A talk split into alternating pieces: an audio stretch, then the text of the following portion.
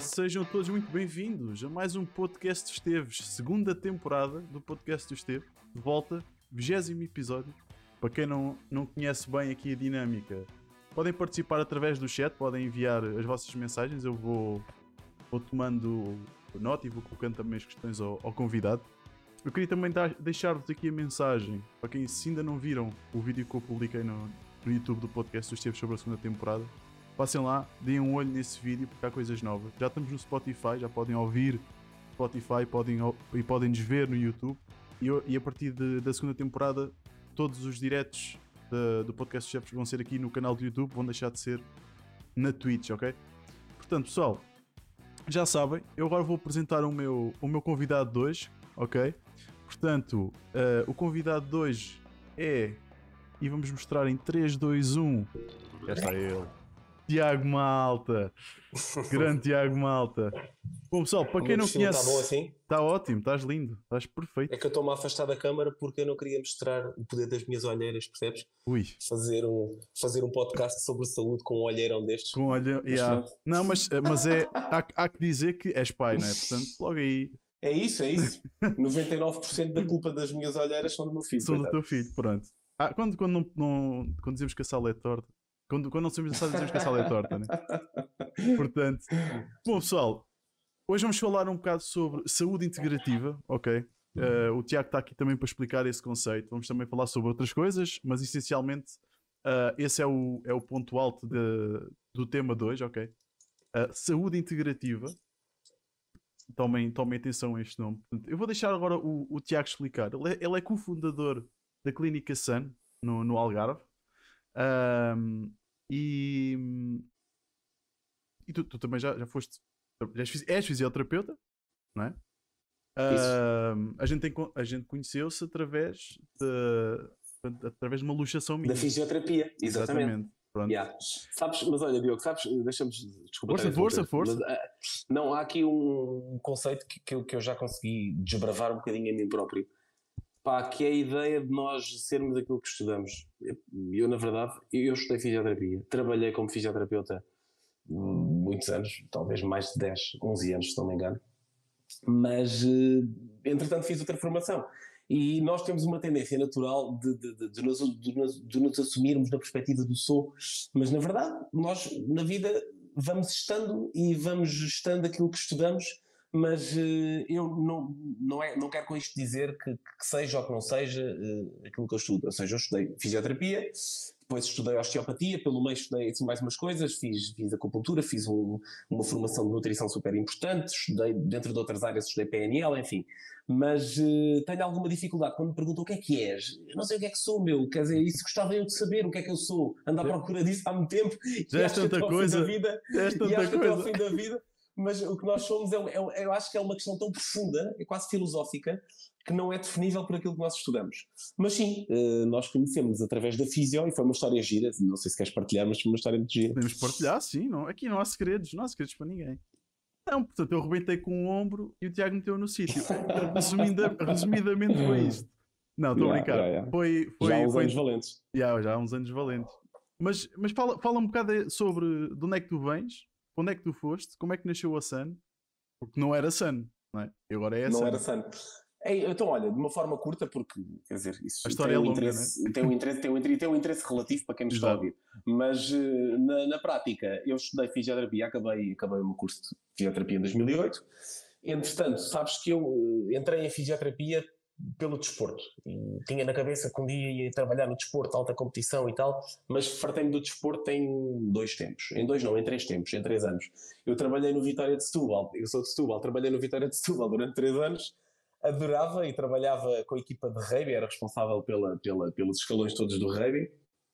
E, e era giro, mas não havia fins de semana, nenhum dia me deitava antes da meia-noite, e em três anos fechei a loja para o desporto, e entretanto surge uma oportunidade de, de, de, pegar numa clínica que já existia aqui embaixo no Algarve, que é onde eu estou neste momento e onde eu vivo agora, em São Brás de Alportel. E a clínica chamava-se Fisio São Brás, estava muito vocacionada e muito direcionada para, para a fisioterapia. Eu vim com o meu sócio atual e um dos meus grandes amigos, que também é Tiago. E, bem, no fundo, o conceito foi-se reestruturando à medida que nós fomos crescendo enquanto pessoas e à medida que fomos crescendo enquanto profissionais. E chegou um ponto em que nós já não éramos só Físio há muitos anos, já não éramos só São Brás, porque estamos em Vila Moura também, então o nome já não respeitava a nossa identidade e nós eh, até fizemos esta alteração para Sun, que respeita um bocadinho mais aquilo que nós, que nós somos e aquilo que nós pretendemos ser. Diz-me só, e... o, que é, o, que é, que significa Sun? Sun, olha, o, o, o nome Sun foi, foi criado por, por um grande amigo meu, que é um, que é um um expert em, marketing e é um criativo brutal. E nós expusemos ali as necessidades que tínhamos, o que é que o nome tinha que respeitar, e ele foi brutal, porque nós já tínhamos feito montes de brainstormings com a equipa, eu e o Tiago já tínhamos feito, bah, enfim, já tínhamos tentado tudo e mais alguma coisa e só saía porcaria.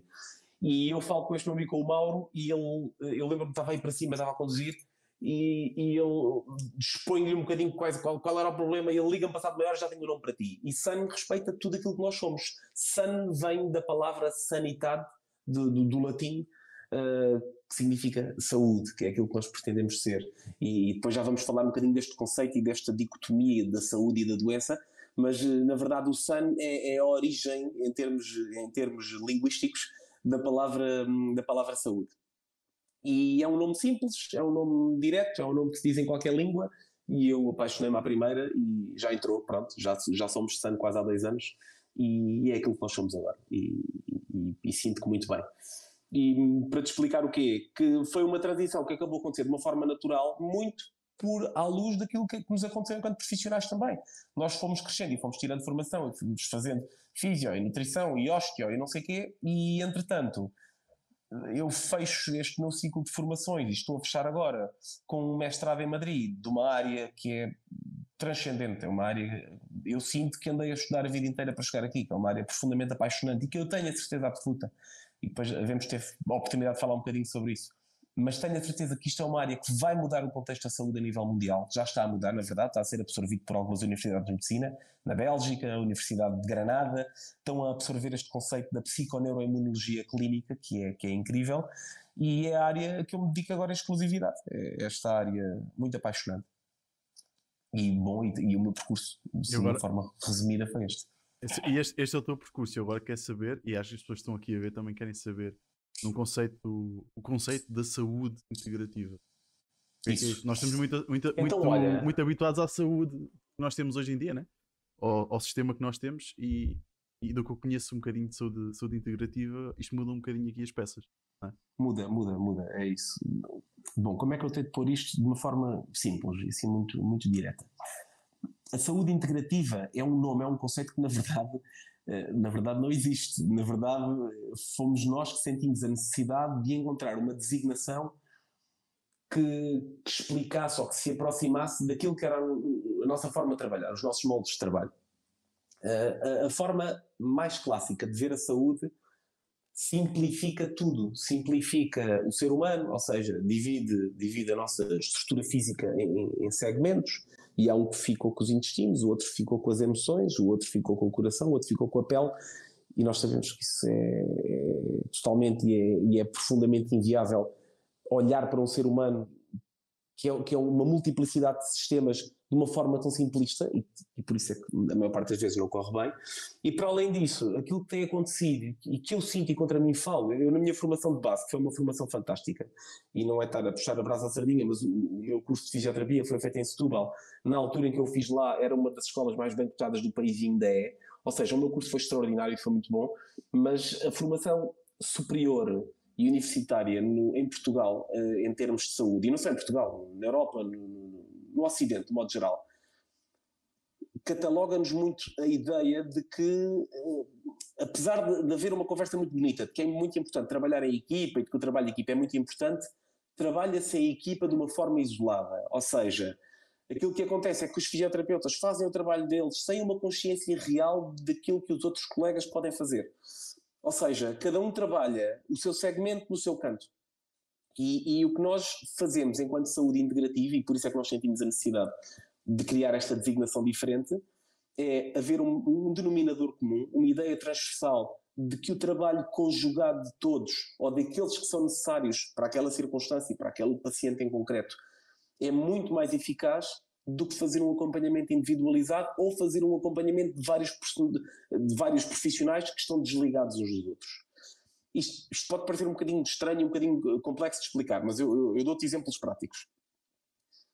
Tu tens uma pessoa que tem uma condição complexa, como pode ser, por exemplo, uma ansiedade, como pode ser uma depressão, como pode ser uma pessoa sofrer enxaquecas, sei lá. Que são condições que não são doenças. Tu teres, vamos usar o exemplo, por exemplo, da enxaqueca. Ter, ter enxaqueca crónica, a enxaqueca não é uma doença, é um sintoma. Qual é o problema? Numa perspectiva clássica, aquilo que acontece a uma pessoa que tem uma enxaqueca é ser canalizada para uma área específica que trata enxaquecas e dar-lhe normalmente um fármaco que vai apaziguar uh, a dor da pessoa. O problema é que uma enxaqueca pode ter uma multiplicidade de causas, e, e, tem sempre, ou seja, é uma conjugação de tantos fatores que tem que sempre ser abordado por uma equipa multidisciplinar. E esses fatores, claro que em algumas pessoas há alguns que terão mais intensidade do, do que outros, e claro que isto varia de, de paciente para paciente e, de, e, em cada circunstância, mas há sempre, é sempre multifatorial. Eu posso ter uma enxaqueca por, estar, por ter uma desregulação hormonal, por ter o meu biorritmo desregulado e não dormir bem há não sei quanto tempo, posso ter uma enxaqueca por eh, questões. Nós tivemos um caso há muitos anos aqui na clínica de uma senhora que tinha enxaqueca crónica, que já tinha ido a todo lado e no fim de contas, depois de batalhar muito e dela também passar muito tempo de sofrimento, percebermos que ela tinha intolerâncias alimentares específicas. E eu nunca mais me esqueço até hoje que uma delas era a fermento padeiro e a outra era a melancia. A melancia não era o grande problema porque ela só comia no verão, não é? Mas uh, o fermento padeiro estava presente na vida dela todos os dias. O retirar desse, desse nutriente que para ela era um tóxico melhorou drasticamente a enxaqueca dela. E isto para te explicar que a ideia é sempre uma busca não pela causa, porque nunca há uma só causa, mas uma busca pelas causas, uma busca pelos fatores de risco. O que é que está por detrás da patologia da pessoa? Então eu tenho uma depressão e a depressão é o quê? É emocional? Se for o psicólogo vai dizer que sim. Mas se for o psiquiatra, é, é isto. Mas é, sim, sim, sim. E de uma forma clássica, se tu fores a um psicólogo com uma depressão, ele vai te dizer que tem causas emocionais e vai escarafunchar a tua infância, é a meu parecer. Estou a ser simplista e injusto, porque as coisas não são sempre assim. Mas, mas para exagerarmos um bocadinho a forma como as coisas funcionam, e se, se fores ao psiquiatra, vai-te dizer que é um déficit de serotonina, vai-te dar um inibidor de recaptação de serotonina, que é um fármaco que se usa muito para, nas depressões. Se fores uh, um gastroenterologista que te diagnostica um síndrome do cólon irritável, vai-te dizer que a depressão tem a ver com o intestino. E cada um vai trabalhar no seu campo, sem haver esta percepção de integridade do ser humano, quando na verdade o que devia acontecer era estarem a trabalhar todos juntos. E saúde integrativa é isto, é integrar. É nós olharmos para um ser humano percebendo que a nossa saúde é complexa o suficiente para não ser possível, muitas vezes, um só profissional ou uma só cabeça conseguir levar avante problemas que às vezes são sérios e são complexos e, são, e, são, e muitas vezes são antigos, eh, que estão cronificados mas também é simples o suficiente para podermos entender que muitas vezes está na mão das pessoas conseguir mudar o rumo da saúde delas, porque está. Porque, na verdade, aquilo que nós fazemos nas nossas áreas, nesta perspectiva da integrativa, não é dar soluções mágicas às pessoas, mas é abrir-lhes caminho. É dar-lhes a possibilidade de elas fazerem um caminho rumo à sua saúde. E, e, é muito bonito, sabes? É uma área super apaixonante e muito bonita. Infelizmente não é para toda a gente. Uh, por muitos motivos, porque há pessoas que não estão prontas para aceitar as mudanças que têm que fazer. Uh, sabes que havia uma frase muito famosa, eu não me lembro de quem era, ia dizer que era do Hipócrates, mas calhar estava a enganar, mas que, que, a frase é simples, a frase, a frase diz assim, quando quiseres, isto é uma frase para nós, da saúde, e a frase diz, quando quiseres curar alguém, pergunta-lhe se ele está disposto a abdicar daquilo que o deixou doente. E esses são os moldes em que nós trabalhamos. Nós, no fundo, confrontamos as pessoas de uma forma positiva e, e num, num conceito que se chama Deep Learning, que depois podemos explorar, com aquilo que as deixa doentes. Nós ajudamos-los a encontrar aquilo que as deixou doentes. Mudar ou não mudar depois é uma opção da pessoa. Uh, mas eu, eu, digo, na primeira consulta, e eu, eu, eu, muitas vezes na minha primeira consulta sou drástico com empatia e com amor e com educação, mas drástico no sentido de mostrar às pessoas que não, eu não tenho soluções mágicas. Eu não lhes vou dar compromissos para pôr debaixo da língua. Isso não existe no nosso conceito. O que existe é mudança. E nós somos só agentes que auxiliam as pessoas na mudança, mais nada. Ok, portanto, uma descrição de 10 minutos, quase, mas fantástico. Não, estou a brincar. Não, mas, mas é, acho que é importante. Podia ser mais, eu resumi. Mas, mas, acho que é, mas acho que é importante perceber isso E, e aliás, tu, tu, uma vez deste-me um exemplo de um, de um senhor que, que tu trataste que tinha um problema num ombro e que vocês foram a descobrir que era por causa do chumbo que ele tinha num dente. Exatamente, exato, exato. Foi um caso muito giro. O senhor já estava com cirurgia marcada ao ombro. Assim, e, e, foi incrível porque o problema dele tinha a ver com questões de saúde oral, é. com alterações bacterianas, com amálgamas de chumbo que ele tinha. Ele estava intoxicado por metais pesados e tratámos a boca e ele ficou bem do ombro. Foi giro. O ombro era uma expressão de uma desregulação que estava no outro lado do corpo dele. E foi, esse foi o caso giro, sim. Isso, isso, por, acaso, isso por acaso é interessante, que é... Uh uma parte, um, um mal de uma parte do, corpo pode se manifestar noutra e depois ambas têm, têm conexão. Sim. Consegues explicar isso um bocado melhor? É difícil, preciso de pelo menos mais 10 vezes 10 minutos. Mas, mas... Não, mas uma, uma, de uma forma simples, por exemplo. Ah, ah olha, eu vou-te vou dar exemplos. Hum. Eu vou-te dar um exemplo do, do, de, de pormenores, pá, cenas mind-blower, que, que, recentes, de estudos mais ou menos, mais ou menos não, recentes, alguns são de 2020. Hérnias discais. Quem não sabe, uh, desmistificando, nós temos a, a, coluna e a nossa coluna tem vértebras, que são ossinhos, que se empinam uns nos outros, mas que não estão em contacto uns com os outros. Ou seja, os ossos não tocam nos ossos. Entre os ossos há uma almofadinha que se chamam discos intervertebrais, que tem uma fibra grossa à volta e dentro tem uma gelatinazinha e servem quase como os amortecedores da coluna. É um facto que, e há montes de estudos que falam disso, que a partir de determinada idade, uh, sabes que eu, eu fiz Erasmus na, na Holanda, e quando eu lá estava, fizeram um estudo uh, em cadáveres, e aquilo foi, uma amostra era gigantesca, e eles concluíram que acima dos 21 anos, 80% da população tinha pelo menos uma hérnia discal. E isto põe as hérnias discais num patamar diferente, num patamar de um problema natural e característico do nosso envelhecimento e de um ser humano que ainda não está totalmente adaptado a andar em pé, que não está totalmente adaptado ao bipedismo, enfim. E eles concluem isso e que, que já transforma um bocadinho a forma como se via as hérnias discais. E agora sai outro estudo, e este é que rebenta connosco. E, porque a hérnia discal é o pesadelo de qualquer fisioterapeuta e osteopata, porque são difíceis porque a verdade é que 80, 70 a 80% são tratáveis e a pessoa fica a 100% com tratamento convencional, só menos, bem menos de 20% é que tem que ter intervenção cirúrgica de hernias sintomáticas, mas eh, é um, é um, problema difícil e que leva tempo a trabalho. E agora sai um estudo que mostra que 100, e nota isto, 100%, e na saúde 100% não é assim tão comum. 90, 95, 80, agora 100% é raro. 100% das hérnias discais têm bactérias da boca infiltradas no disco. O que é que isto significa? Que tu teres um déficit de saúde oral, e atenção que saúde oral está muito longe só de lavar os dentes e ir ao dentista. pergunta a ti, Diogo, se eu te perguntar qual é o maior agressor à tua, às tuas uh, bactérias uh, orais, ao equilíbrio do microbioma oral da tua boca. Se eu te perguntar, o que é que tu dirias? Acho que, por exemplo, o álcool pode ser um, um grande, o álcool, um grande problemático, não é? Uh, açúcares, uh, hum. assim, não, acho que esses dois provavelmente sim, sim, álcool e açúcar mais. são uma bomba. E até podias ir por outros tóxicos também são super agressivos. O tabaco é, um, é outra bomba. Uh, bom, claro, a, a, alimentação está sempre muito presente. Mas e se eu te disser que o maior agressor à tua saúde oral é o teu stress? A sério? É. Aí, então estou lixado. Já fui. no teu caso é o teu stress, no caso das outras pessoas é o stress delas. Ah, então eu tenho hernias Mas... descais que nunca mais acaba. Isto, que é isto? Isto para te dizer o quê? O stress.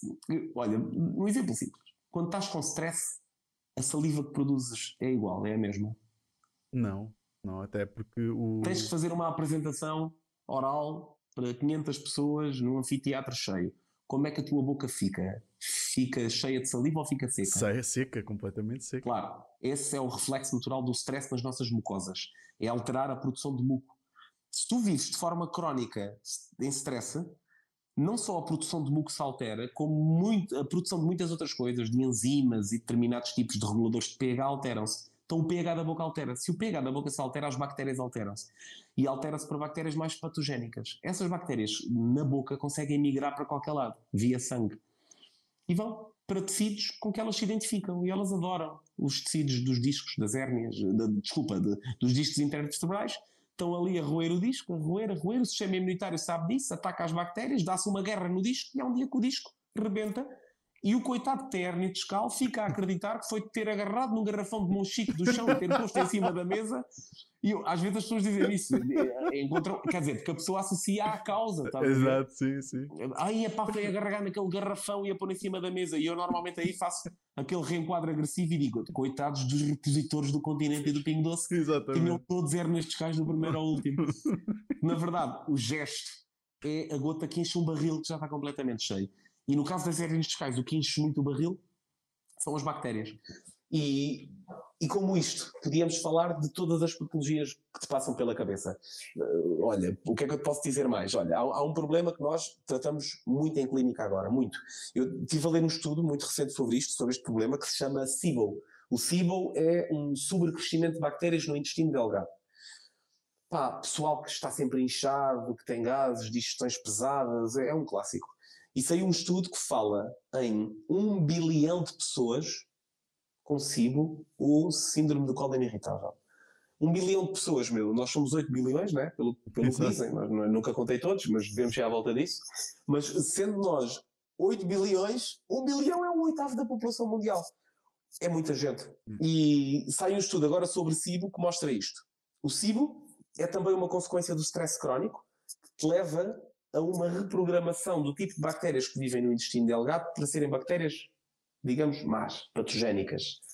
E grande parte dessas bactérias são capazes de produzir uma substância, um neurotóxico, que migra pela tua corrente sanguínea, volta ao cérebro, estimula-te uma parte do cérebro que se chama sistema límbico e programa-te para a ansiedade. Então tu tens um problema que começa a ansiedade, mas o próprio problema fixa a ansiedade. Então é assim que tudo se relaciona. Isto é um. É, isso, é, isso é um é, ciclo é vicioso. quase maquiavélico, é um ciclo vicioso. É, é, daqui que vem o conceito que agora está muito badalado, toda a gente sabe isto, que o intestino é o nosso segundo cérebro, mas é, isto é o nome, é o eixo intestino-cérebro e a conexão que eles têm é incrível.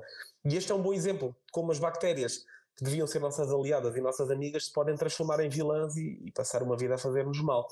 Mas, bom, estes são só dois exemplos, mas na verdade tudo no nosso corpo está conectado, Diogo tudo. Não dá para desconectar nada. Infelizmente, sabes de onde é que vem a ideia de desconectar? Vem do conceito da ciência, do método científico. O método científico nasce com um tipo que, que, que se chamava René Descartes. Já deves ter ouvido falar. E evolui até chegar um outro que se, que se sentava debaixo das macieiras e que levou com uma maçã na cabeça, que se chamava Isaac Newton, e o Newton cria o método científico tal como nós o conhecemos hoje. E um dos conceitos do método científico é fragmentar para estudar. E isso tem lógica. Se tu fragmentas o teu objeto de estudo, tu estudas com muito mais profundidade e tem muito mais lógica. E ainda bem que isso aconteceu com a saúde, porque sabemos tanto sobre tanta coisa e de facto aquilo, por exemplo, que um oftalmologista pode fazer com um doente em termos cirúrgicos e de intervenção é maravilhoso, é brutal. Aquilo que um cirurgião faz, um neurocirurgião, que te faz uma cirurgia ao cérebro, meu, pá, se não fosse isto, não tínhamos chegado lá e ainda bem que chegamos. Mas se calhar está na altura de dar um passo atrás e de percebermos que fraturar o corpo humano em pedaços, estudá-los e tratá-los aos bocados, pode não funcionar muito bem. E não está a funcionar na perspectiva da patologia crónica, porque nunca morremos tanto de doenças crónicas como estamos a morrer agora. Para tu teres uma ideia, estive a consultar os dados do INE há pouco tempo. Sabes o que é metade de todas as mortes em Portugal, 49%, serem doenças cardiovasculares e cancro? Metade, meu, são doenças de estilo de vida. Por isso, alguma coisa nós estamos a fazer mal. E, e Por isso, calhar está achas, na hora de dizer isto outra. Não achas, não achas que, isso está uh, tá, tá, tá também diretamente influenciado? Ou, aliás, o que está a influenciar diretamente isto, esses 49% também não é a alimentação que nós temos. Ou a fraca é alimentação que nós temos. Tudo claro que a nutrição tem uma relevância gigantesca. E tem. Mas não é só, sabes? Há bocado estavas-me a perguntar pela, pela, pela, pela minha história. Uma das áreas pelas quais eu sempre tive uma grande paixão foi pela nutrição. Tanto que eu fiz nutrição com uma das melhores escolas de nutrição funcional, se não a melhor, que foi a primeira, nutrição funcional do país, que é a NutriScience. E eu sempre fui, pá, ainda antes de tirar a osteopatia, nos, nos primórdios da, da fisio, eu já tinha muito gosto por, por, saber coisas de nutrição, era uma, era uma cena minha. E eu chegou a um ponto que, que, à medida que fui crescendo e sabendo mais nutrição, e aproveitava as consultas para dar algumas dicas aos doentes e para os ajudar um bocadinho nesse campo também, que nem sempre é fácil encaminhar para, para nutricionista, então, bom, já que eu estava ali, tentava dar ali um apoio nesse, nesse campo de uma forma muito rudimentar, mas fazia. E eu, opá, houve uma altura em que eu era um crente profundo na ideia de que não, se uma pessoa comer excepcionalmente bem, nenhuma doença que pega e começa tudo na boca e já estava como a outra, somos o que comemos. E é verdade, a alimentação tem um impacto gigantesco, mas está longe, longe, longe de ser tudo. E, e, se, e se tu me perguntares uma hora de prioridades sobre o que é que impacta mais na saúde das pessoas, eu, eu nem sei se ponho a nutrição no top 3. Talvez, se puser, ponha em terceiro lugar. Então, o que, o que é que ficava no top 3? Qual é que é o teu top 3? Olha, o que, eu ponho, o que eu ponho no top, em primeiro lugar, é a saúde mental. É a, a condição psicoemocional das pessoas. Que é a forma como tu vives a tua vida. E aí está conectada à tua parte social, a forma como tu lidas com os que estão à tua volta, os amigos que tu tens, a tua conexão à família. Essa é a chave. E isso acho, ninguém nunca me vai tirar da cabeça. E, e tudo o que é evidência nesta nova, desta nova vaga mostra isso, que até há uma pirâmide. Na psiconeuroimunologia temos uma pirâmide da saúde. Na pirâmide da saúde a base é isso. É, é, é, é o, é o, lar, é, são os amigos, é o trabalho.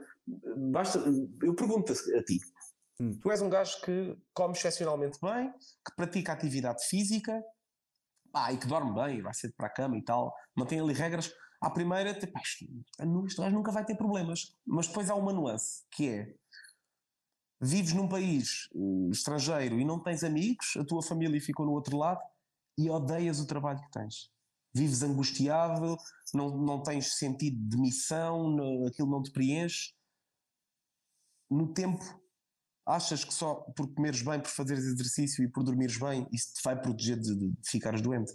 Muito dificilmente, muito dificilmente. Porque a base das bases é esta: é a nossa estrutura em termos, eh, em termos emocionais. O sentirmos que fazemos parte da tribo, o sentirmos que temos gente próxima de nós, o, o, o, o epá, depois há coisas que, são, que nem todas dependem de nós, não é? As nossas infâncias, a forma como, como foi programado a gravidez da mãe, tudo isso tem impacto. Mas se tu tiveres uma infância boa, se tiveres gente próxima de ti, te sentires feliz, a probabilidade de ficares doente baixa drasticamente. E, e, aí eu punha isso como o fator mais importante. O segundo mais importante punha o biorritmo. E atenção que o biorritmo não é só dormir. Biorritmo são as horas a que nós fazemos as nossas vidas. Há regras básicas de biorritmo, em que uma delas diz, por exemplo, que nós não devíamos comer de noite. Nós devíamos alimentar-nos enquanto há sol, que é uma coisa que ninguém faz. Basta tu ir. A minha formação toda dos últimos oito anos foi feita em Espanha. Eu sempre que vou à Espanha, meu, eu fico louco. Tu entras num restaurante às nove da noite e o restaurante está vazio. Yeah os gajos vão comer às 10, 11 da noite, verdade, coisa de malucos. E é, é, antagónico, até porque eu ando a aprender lá estas coisas, percebes? Yeah, é, não faz muito sentido. E estão ficam zero pessoas. Os espanhóis dizem, pessoal, não co comam durante o dia, depois vão às 11 da noite jantar. Tá? Jantar, yeah, yeah, basicamente, basicamente é isto. Mas nós, sabes que nós temos uma, uma programação genética de 200 e tal mil anos, que é o tempo de que somos Homo sapiens, e não conseguimos fugir a isso. Nós, uh, os nossos ritmos circadianos, a forma como o nosso corpo funciona em termos biológicos, está preparado para receber e para digerir os alimentos quando os órgãos do dia estão ativos. Os órgãos digestivos estão muito, são muito mais eficazes durante o dia. A partir do momento em que o sol se põe, as hormonas no nosso corpo alteram-se. Começa a desaparecer uma hormona que se chama cortisol, que é uma hormona que é muito famosa porque está muito alta no stress, e começa a subir uma hormona que se chama melatonina, que é a hormona do sono, a hormona da, da, do bem-estar, a hormona da tranquilidade, que te faz relaxar. E a melatonina é antagónica de um bom funcionamento gastrointestinal. Então, assim que o sol se põe, tu começas a produzir melatonina, tu a partir dessa altura só devias era estar a começar a preparar para ir para a cama. Mas infelizmente o nosso estilo de vida e as nossas condições de vida não nos permitem isso, porque há muitas pessoas que saem do trabalho já é de noite, não é? Yeah. Mas é o que é, mas o nosso corpo funciona assim. E isto para te dizer o quê? Que biorritmo é isto tudo. É a qualidade de sono, é, é a forma deixa, como nós comemos. Deixa-me interromper, deixa-me interromper por acaso tocaste num ponto interessante. Achas que uh, a, a nossa sociedade estaria pronta ou disposta, não já, mas num futuro próximo, a abraçar essa, essa causa de, de alterar os horários de trabalho consoante o, o círculo dia-noite? Ah, eu gostava e, que tivesse, mas eu duvido. E depois, é e depois temos outra questão, né? que é a questão da mudança do horário. Mudança do horário uma hora, mais uma hora, mais uma hora menos uma hora. Também yeah. é... Pois eu não tenho uma opinião muito firme em relação a isso, mas consta, e até porque temos agora aqui na clínica uma colega que é psicóloga especializada em sono, e há pouco tempo tivemos a ter essa conversa, que as grandes referências da área dela não, não sou muito a favor que em Portugal eh, tenhamos mudança de horário. Eh, a teoria é que nós devíamos estar sempre em horário de inverno, que é o horário que vamos ter agora a partir de sábado. Uhum. Porque o horário de verão desregula-nos, não vai muito a favor do nosso biorritmo. E eu acredito, quer dizer, não sou especialista na área, nem tenho uma opinião muito firmada, mas faz-me sentido aquilo que eles defendem. E por outro lado, eh, olha, eu nem vou ao trabalho. Vamos pensar só no bio, nos, porque os biorritmos alteram-se em algumas fases da vida. O biorritmo de um adolescente é diferente do biorritmo de um velhote de 80 anos. Os adolescentes precisam de dormir muito mais, têm muito mais tendência a estar um bocadinho mais ativos em períodos mais tardios do dia. Basta nós lembrarmos, quando nós éramos sim, mais miúdos, sim. estávamos no décimo, décimo primeiro, aquela altura da adolescência, a nossa atividade era mais noturna, da maior parte dos adolescentes. E agora pensa, os horários escolares não estão feitos a pensar nisso. Os putos às 8 da manhã estão na escola e há uma vaga de, de, de, malta que trabalha na área do biorritmo e do sono, que até baixo assinado já fizeram, há, há malta ativa nesse campo, para se ajustarem os horários escolares às necessidades dos miúdos. Os miúdos não estão preparados, primeiro, para estar um dia inteiro na escola e depois para começar tão cedo. Os putos chegam lá às primeiras duas horas, estão zombies. E era muito mais, é isso, era muito mais interessante adaptar uh, os horários e o conceito às necessidades deles e às capacidades que eles têm de estar atentos e de estar a absorver do que estar por estar ali 8 horas a levar tareia, os professores a levar tareia deles ao fim do dia porque já estão insuportáveis. E, vai tudo neste conceito do biorritmo também, percebes? Uhum. É muito por aí. Mas se a nossa sociedade está pronta para mudar, ah, não está pronta para muita coisa, né? sinceramente, acho que ainda não. Mas porque, porque isto não vai acontecer de um dia para o outro. Isto vai acontecendo. Claro, claro. Esperemos nós. Exato. E eh, eu estava agora aqui a, a ver um, um, apontamento que eu fiz de uma conversa que nós tivemos um, há uns tempos sobre o salmão. Lembras sobre o salmão selvagem, o salmão de viveiro? Porque aí, porque aí, entra, porque aí entras, na, aí entras na, na, na nutrição e, e, pronto. E vamos assumir que eu ponho a nutrição em terceiro lugar, porque se calhar até ponho. Entre, entre a nutrição e movimento, a parte da atividade física, uhum. aqui já é mais dúbio, mas vamos assumir que a nutrição entra em terceiro. Pois a nutrição é um mundo, meu, que, que nunca mais acaba e cada vez é mais difícil para as pessoas perceberem o que é que é comer bem e o que é que é uh, respeitar aquilo que são as nossas necessidades enquanto, enquanto seres humanos. E depois, no meio disto tudo, uh, temos uma indústria alimentar que é especialista numa coisa. Pá, a indústria alimentar, eles, a especialidade deles é enganar-nos.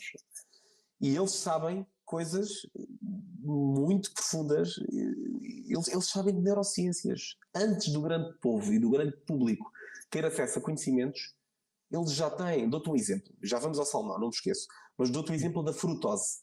Uh, a frutose, as pessoas assumem logo, é o açúcar da fruta. Não, mas a frutose foi isolada, em, se não me engano, em 1965, 6, a meio dos anos 70. Eles conseguiram isolar a frutose e começar a utilizar a frutose nos processados. A grande diferença entre a frutose e a glicose, a sacarose, o açúcar clássico, uhum. é que a frutose é altamente aditiva. Tu, assim que começas a consumir alguma coisa com frutose, acontecem processos bioquímicos no teu cérebro, em concreto no hipotálamo. O hipotálamo cria uma inflamação que faz com que tu não te sacies. Isso é evolutivo. Isso vem de lá atrás, dos nossos primórdios. Porquê? Porque nós apanhávamos tão pouca fruta e apanhávamos pouco mel. Então imagina, nós estávamos os dois, éramos os dois homens das cavernas, e se fôssemos os dois homens das cavernas, tu mandavas mais que eu, tu és maior que eu, e tu com a boca de certeza absoluta que ias ter mais poder. E gritava mais, né? Para comunicar. e vamos imaginar que íamos os dois, tu à frente, eu atrás, e Cagou. encontrávamos uma árvore com uh, um, uma colmeia cheia de mel. E aquilo podia significar a nossa sobrevivência no inverno seguinte. Então aquilo que acontece é. Eu mandava-te a ti. Começas a comer o mel, começamos os dois a comer o mel, e o nosso cérebro cria um reflexo de inibição do bloqueio do apetite, hum. ou seja, tu não te sacias até acabares aquilo.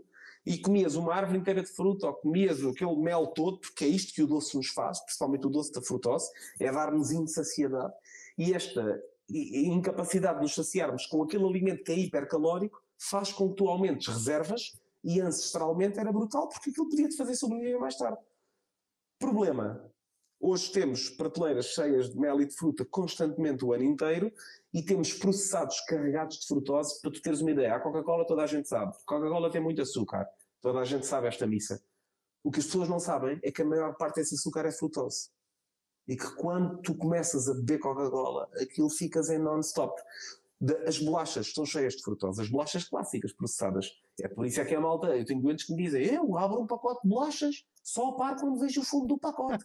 pois claro, mas a tendência é essa. E a indústria alimentar sabe disto, tu vê bem o quão Quer ver vender, né? se, tu tá, se tu estás preso àquilo, tu vais comprar, eles Como vão é faturar. O que eles querem é vender. E, sabendo isso, usam as ferramentas que têm, uh, que têm ao alcance. E isto faz-nos entrar depois em muitos outros campos. Um deles é o campo do salmão. Epá, o salmão, sabes que eu aconselho toda a gente e quem tiver curiosidade em aprofundar um bocadinho estes conhecimentos, veja um documentário que se chama Fillet ou Fish. Talvez tu depois até possas partilhar nos comentários ou, ou qualquer coisa do género. E foi um documentário que, que assenta uh, no estudo de uma equipa de toxicologistas franceses. E basicamente o que eles fizeram foi correr vários supermercados e zonas de, de venda de, de grandes superfícies na Europa para perceber qual era o alimento mais tóxico que os europeus consumiam. E estupidamente e contra tudo, contra todas as expectativas, o alimento mais tóxico que nós consumimos é o salmão. Bom, e aquilo fica tudo. O segundo mais tóxico tinha só metade da toxicidade e é a carne de vaca.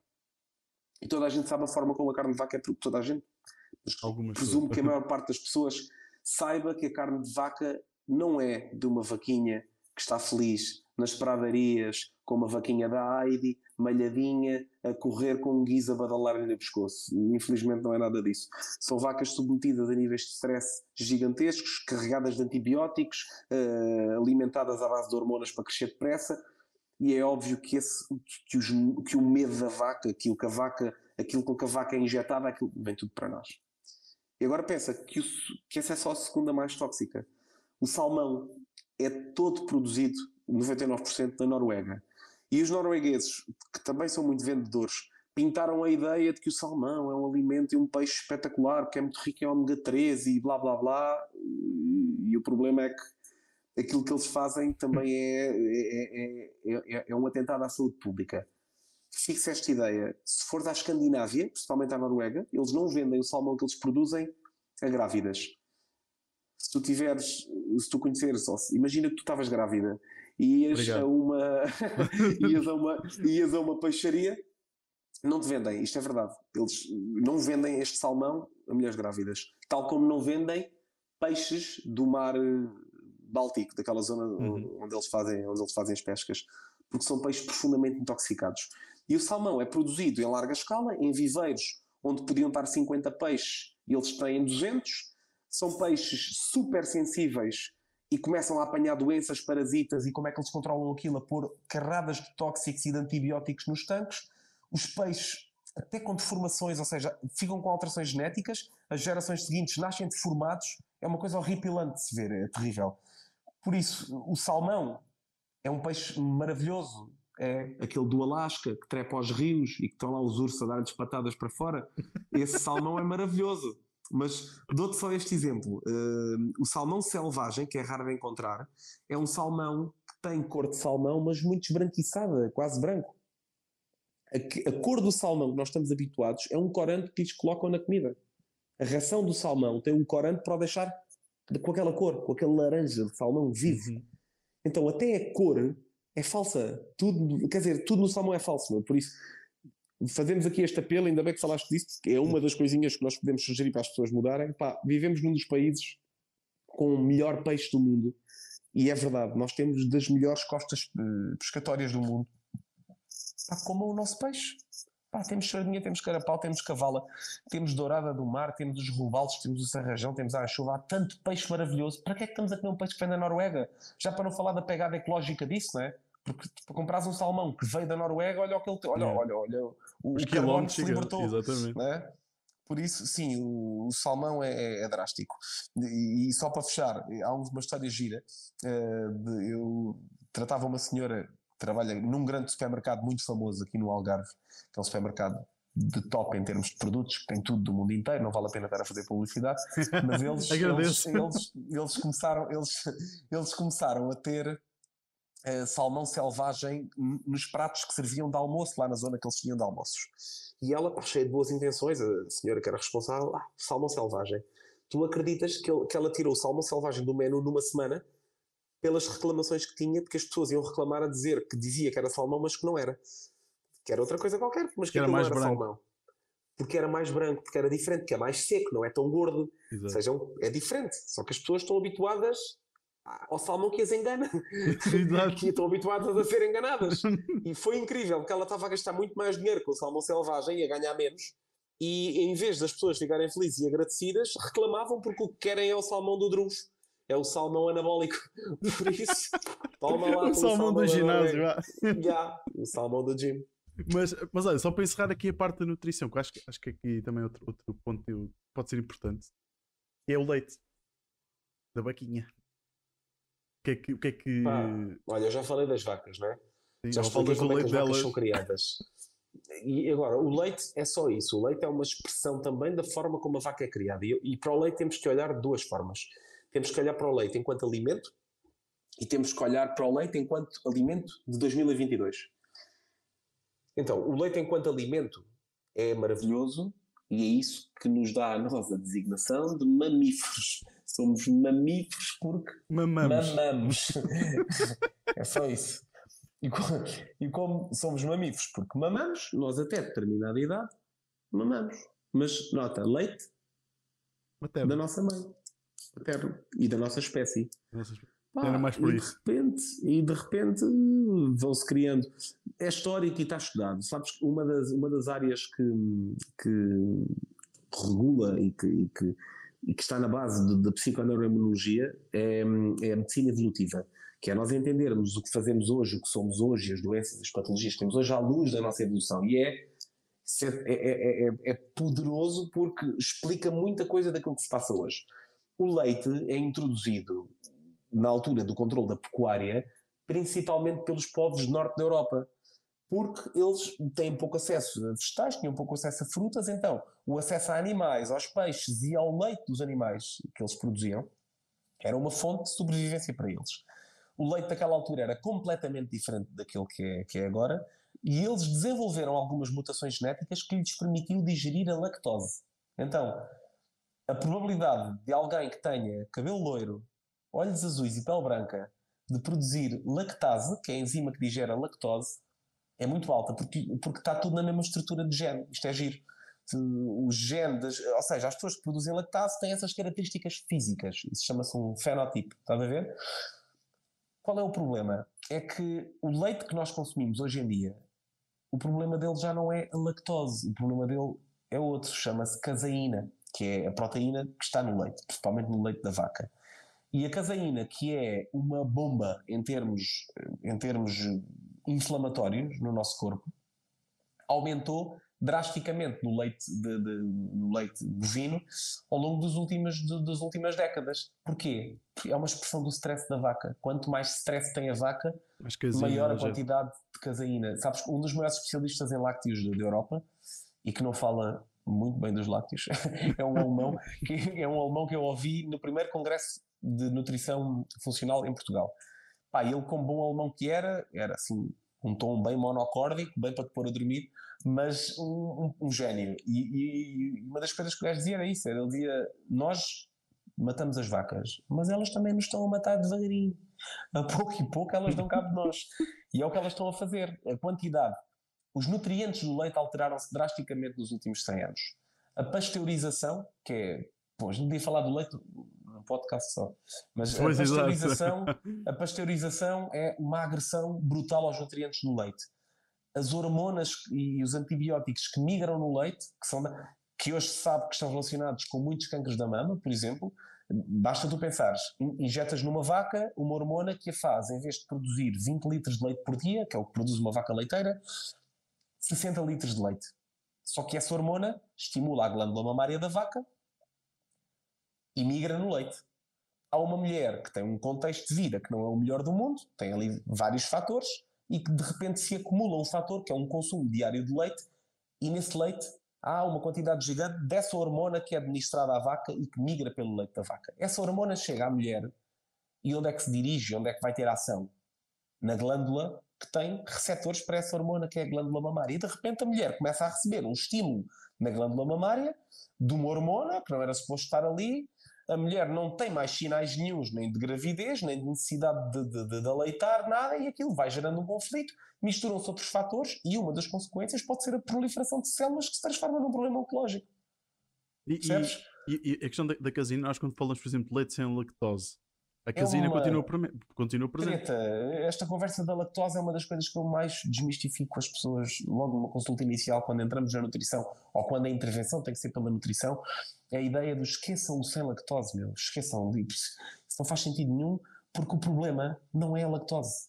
O que nos agride, mesmo que a pessoa diga, ah, mas eu sou eh, tolerante à lactose, ou sou intolerante, isso na verdade não interessa nada, porque nenhum de nós é tolerante à caseína. Nenhum. Não há seres humanos que digiram a caseína o problema é que há 100 anos um sueco e um norueguês e um dinamarquês consumiam um litro de leite que tinha a proporção de 20 de lactose para 1 de caseína.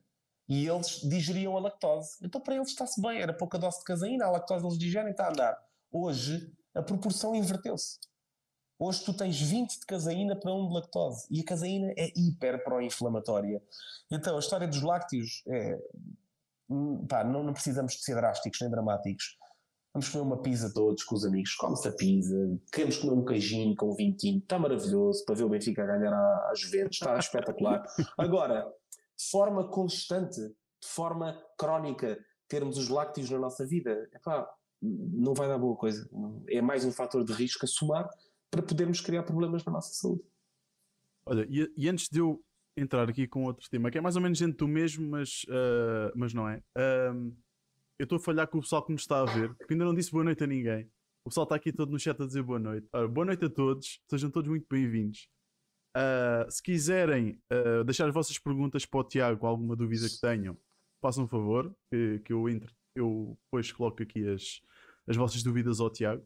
Também podem já seguir-nos no, os podcasts no, no, Spotify. Depois vou deixar os links aqui na descrição para vocês. Aliás, eles estão aqui na descrição. Já podem, já podem ver.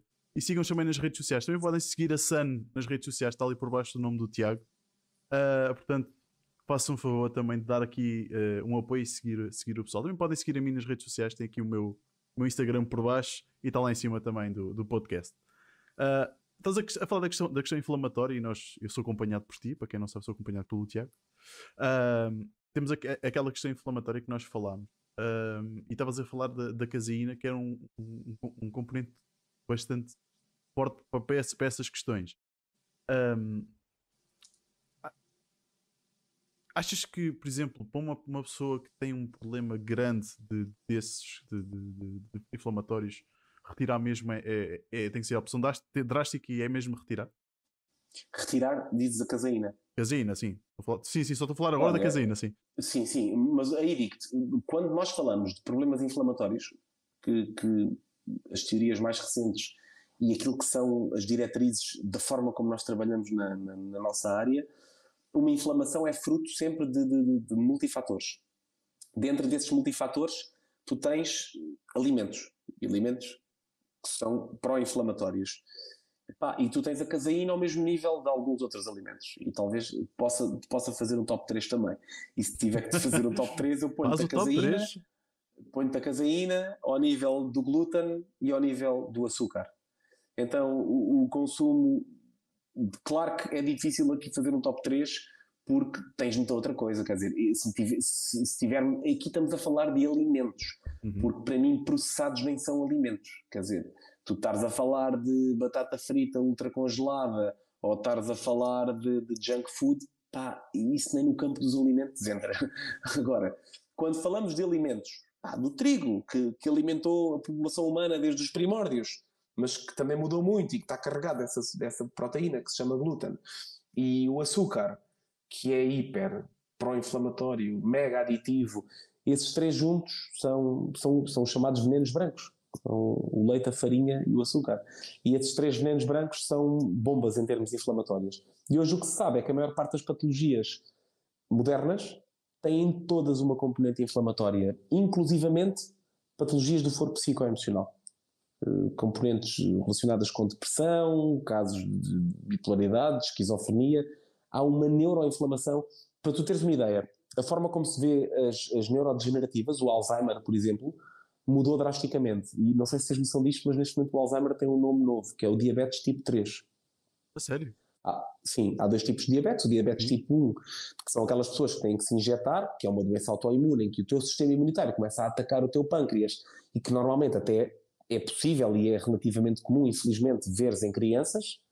E, epá, é uma doença da treta e, e não é fácil de, de, de de, como é que é de manejar, de, de, de lidar com, de, tratar, mas hum, faz-se e há potencial para melhorar um bocadinho os, os, pacientes. O diabetes tipo 2, que é de lifestyle, tem como origem o stress e tem como origem a alimentação e, e, e podes reverter em, em grande escala, principalmente quando está no início, e de repente falam do diabetes tipo 3. E o diabetes tipo 3 tem como expressão máxima o Alzheimer, que é uma desregulação glicémica crónica que faz com que o teu cérebro altere determinados tipos de, de, de padrões de funcionamento, que culmina na morte de células e de neurónios de forma constante e que te conduz eh, a uma demência, uma demência vascular, um Alzheimer, uma coisa do género. Então, hoje, o que é que se vê? Que estas neurodegenerativas, o Alzheimer, por exemplo, também não são fruto da genética, não são fruto só do mero azar da vida, de pá, grande azar teve Alzheimer, não é que ninguém tenha culpa disso porque não tem, porque as pessoas fazem sempre o melhor que sabem, o melhor que podem. A culpa aqui é de quem já tem este conhecimento e não o transmite. Como eu já o tenho, eu sinto que esta é um bocadinho também a minha missão, é ir transmitindo esta mensagem. E isto que eu estou a dizer, e quem está a ouvir, pode perfeitamente pegar num motor de busca qualquer, e eu posso dizer, vão ao Science Direct, vão ao PubMed, ao que quiserem, e coloquem uh, Alzheimer e vejam os artigos mais recentes dos últimos 4 ou 5 anos, e veem que, que, que a fisiopatologia, da forma como se entende o Alzheimer, alterou-se drasticamente. E vai tudo parar ao mesmo, Diogo. Vai tudo parar ao, ao, nosso, ao nosso estilo de vida, à forma como nós vivemos atualmente no, no Ocidente e na, na, nossa sociedade. Enfim, quantas é isto? E eu perdi-me no que é que tu me estavas a perguntar. Ah, não, estava-te a perguntar se era, se era retirar uh, se a solução numa pessoa que tinha inflamação, um nível de inflamação muito grande. Não é solução. Não, se, se, a tua pergunta é solução, não é. Não é só por tirares uh, se tirares só a caseína, garantidamente não é a solução. Uh, tirares caseína e glúten e os processados e o açúcar melhora bastante, mas também pode não ser essa só a solução. A inflamação é um processo muito complexo e, e que não depende só do que tu ingeres. Também depende do que tu sentes, também depende da forma como tu dormes, também depende da tua atividade física, depende de muita coisa. Mas é óbvio que o que tu ingeres é importante. Agora, se há casos em que tirar a caseína faz muita diferença, há, a caseína é uma, é uma ativadora de mucosas. As mucosas são as estruturas do nosso corpo que produzem muco. E, por exemplo, aqui os seios perinasais, a zona da garganta. Então, o que é que é comum vermos em consulta? Miúdos, crianças que andam sempre com as ites e com as laringites e com as ranhocas e não sei o quê. E nesses putos, pá, só tirar lácteos, há muitas circunstâncias, pode não ser essa a causa, podem ser outras, mas há muitas circunstâncias em que só tirar os lácteos aos miúdos faz-los melhorar drasticamente, em pouco tempo, em uma semana. É, ah, é giro. É, é, é, engraçado que uma, eu li um livro que é o, o Monge que Vendeu o Ferrari. O Monge que Vendeu o seu Ferrari. Sharma. É Exatamente. É em que, que ele fala em que tens uma pessoa que tem um stress tremendo, que é, que é um advogado, uhum. né? um, um, grande yeah. advogado em Nova York, tem um, um stress tremendo Uh, acho que ele tem, acho que é um ataque de coração. Olha, o pessoal que está a ver que ou estão a levar spoilers, se quiserem ler o livro, pronto. Acho que ele tem um, é, é, é, um ataque cardíaco, ou o que é que é, um problema qualquer de saúde que ele tem e que acaba por ir para, para a Ásia uh, viver como monge. Vendeu tudo e foi para a Ásia viver como monge. Uhum. E, e, e, ele melhora significativamente a vida dele. Está bem que isto é uma fábula, mas, mas acaba por ir de encontrar com o que nós estamos a falar. Uh, a vida, a vida dele, a saúde dele muda significativamente ao ponto das pessoas que o conheciam há anos não o reconhecerem porque ele parecia uma pessoa muito mais nova, em que o segredo dele, ou parte do segredo dele, era comer alimentos vivos. Vivos não é os animais vivos, mas as plantas. coisas vivas, não comer coisas mortas. Um anim, ou, ou, comer carne, um animal morto. O animal é morto antes de tu ingerir o animal. Então eles comiam tudo muito à base de de, não é de plantas, mas de, de uh, Sim, a ajuda-me aqui agora. Faz-me parecer inteligente. Exato. Sim, é isso. Não, não, não. Mas a alimentação, a alimentação tibetana e, e dos monges budistas é muito rica em, em, germinados, por exemplo. Eles comem montes, de, eles germinam as sementes e comem aqueles germinados. E é muito rica em alimentos acabados de colher. Que é, quando tu falas nisso no, no, no morto e no vivo, é, é completamente diferente. Tu colheres uma maçã e comeres para a semana, ou colheres uma maçã e comeres agora é diferente tu colheres um brócolo acabadinho de tirar da terra, em que está riquíssimo, com aqueles fitonutrientes todos a explodir, e tu comeres aquilo na hora, ou deixares no frigorífico a murchar e a perder nutrientes durante uma semana. Então, yeah, é isso, é completo. Pá, mas, oh, Diogo, quais são as pessoas que, que hoje, neste contexto, têm a possibilidade de comer alimentos yeah, acabados de yeah. escolher? Não é assim tão fácil. Por isso, se a pessoa já conseguir fazer uma escolha de alimentos que seja mais adequada, epá, mesmo que já esteja colhida há três dias e coma um brócolo, em vez de comer só McDonald's. um bife de vaca com esparguete ou McDonald's, já é maravilhoso, tipo, já é muito fixe, está top. Por mim não é preciso complicar mais. Olha, uh, eu agora tinha aqui mais, mais dois pontos que, que era, já, já falamos aqui da, da maior parte que eu tinha aqui para a gente falar, também já, já vamos quase uhum. com, com uma hora. Um, que era, primeiro a saúde mental, nós, nós já falámos, mas vocês têm muitos, muitos casos de problemas de saúde mental uh, que estão Epá, acompanhados por... Meu, sim, infelizmente sim. Uh, pá, se queres que te diga, saúde mental e, e, problemas gastrointestinais são o grosso daquilo que nós temos tratado agora. E depois do Covid houve uma explosão na saúde mental. Toda a gente já ouviu de certeza, porque as notícias têm falado bastante disto e é uma coisa que tem sido muito veiculada. Mas é verdade, houve uma explosão nos problemas de saúde mental nos últimos tempos. E a nossa abordagem sobre a saúde mental é integrativa. Aqui nós não vemos a saúde mental só, uma perspectiva das, só sob a perspectiva das emoções. É muito mais complexo do que isso. Mas sim, temos, acompanhamos muita gente a esse nível. E, e, e achas que o, o nível depois, pós, pós-pandemia, é mais uh, agressivo do que era pré-pandemia? Pá, eu acho. Eu acho. Eu acho porque, primeiro, porque os números dizem isso, né? as estatísticas Sim. falam nisso. E depois porque nós, na prática e em clínica, vemos isso. Pois, vemos é. que, houve, que houve um aumento gigantesco depois da pandemia. É, e, Mas, é epá, eu, eu...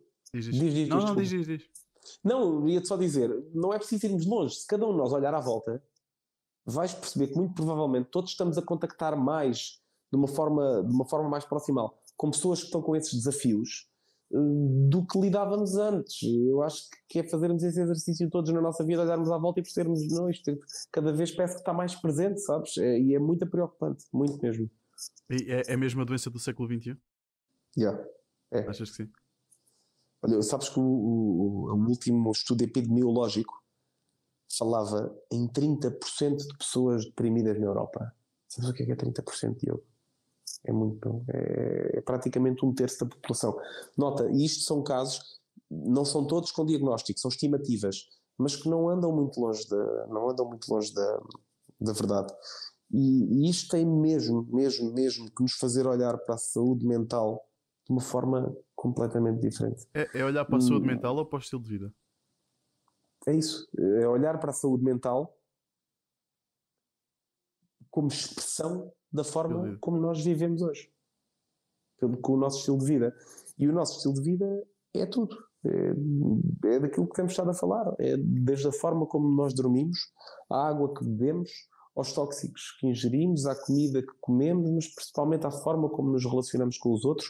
Olha, deixa-me fazer-te aqui uma, uma chega que eu acho que vai, que eu acho que vai ser gira. Uh, há um estudo que é o estudo. O estudo está a ser desenvolvido em Harvard, neste momento leva cerca de 75, 80 anos, não sei bem. É o estudo mais longo feito na história da humanidade. É um estudo, hum, como é que se diz? Ah, que é feito no tempo, não me lembro da, da expressão e da, da, designação concreta, mas é, é, um estudo feito ao longo do tempo.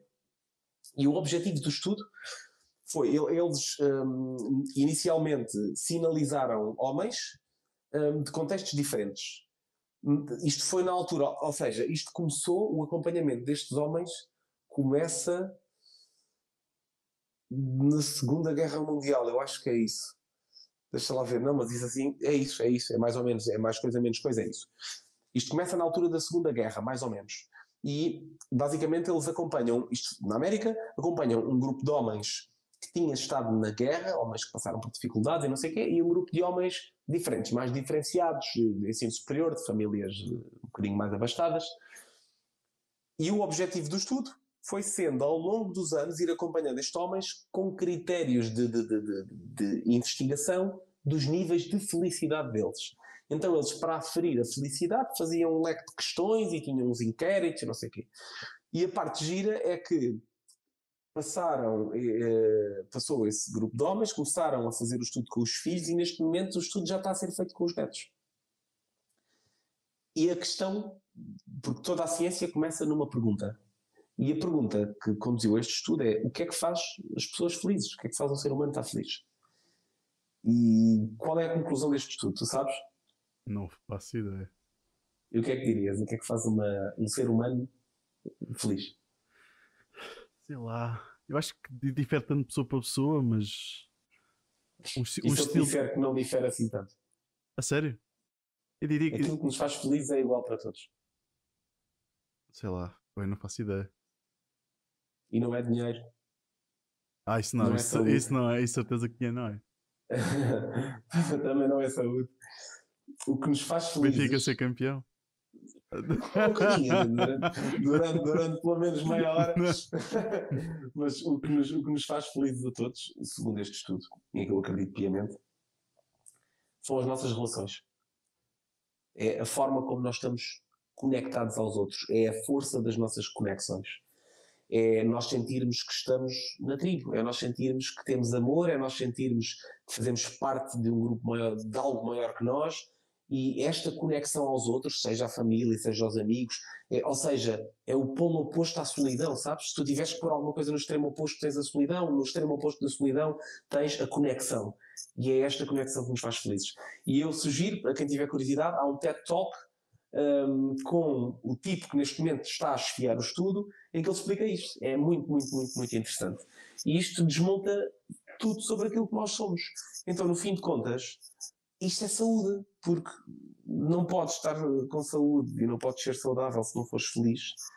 E vice-versa, quer dizer, se não estiveres feliz, a predisposição que tu tens para estares doente e para teres problemas de saúde aumenta drasticamente. Exatamente. Então a chave de tudo é, é, é encontrarmos, é estarmos felizes, é sabermos quem somos, é termos o nosso conceito de missão, é não perdermos esta ideia de, de que a vida a nossa vida é uma busca por nós próprios, do, do, nosso autoconhecimento, do nosso desenvolvimento pessoal, e se entramos e se encarrilamos por aí, a probabilidade de estarmos bem é muito maior e a probabilidade e a possibilidade de incorporarmos boas mudanças que nos nutram bem, e quando eu digo que nos nutram bem não são só alimentos, porque os bons pensamentos também te nutrem, como te nutrem os bons alimentos, como a atividade física te nutre, como ir para uma montanha respirar ar puro, como nós fazemos quando tu vens cá e vamos, em vez de nos metermos em cafés, vamos os dois fazer uma caminhada Sim, para a natureza. Porque por tu, por tu já me enfiaste descalço dentro de uma ribeira. E diz lá que não é bom. E foi, por acaso foi, por acaso foi.